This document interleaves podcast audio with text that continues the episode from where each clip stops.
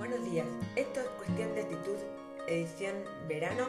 Mi nombre es Maush y voy a hablar de que científicos argentinos desarrollaron una máquina para potabilizar el agua del mar.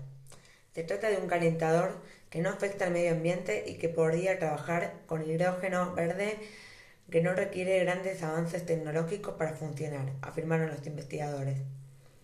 Una solución para un problema específico. Con esta premisa, un grupo de científicos del CONICET, de la Unidad Académica Caleta Aribia Huaco, en Santa Cruz, desarrollaron una máquina que convierte en potable el agua del mar. Se trata de un calentador que no afecta al medio ambiente y que además podría trabajar con hidrógeno verde.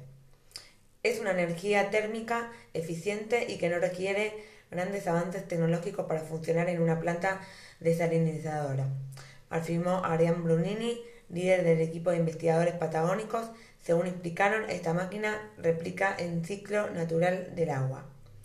Bueno, esto ha sido todo por hoy en cuestión de actitud y nos vemos en el próximo capítulo.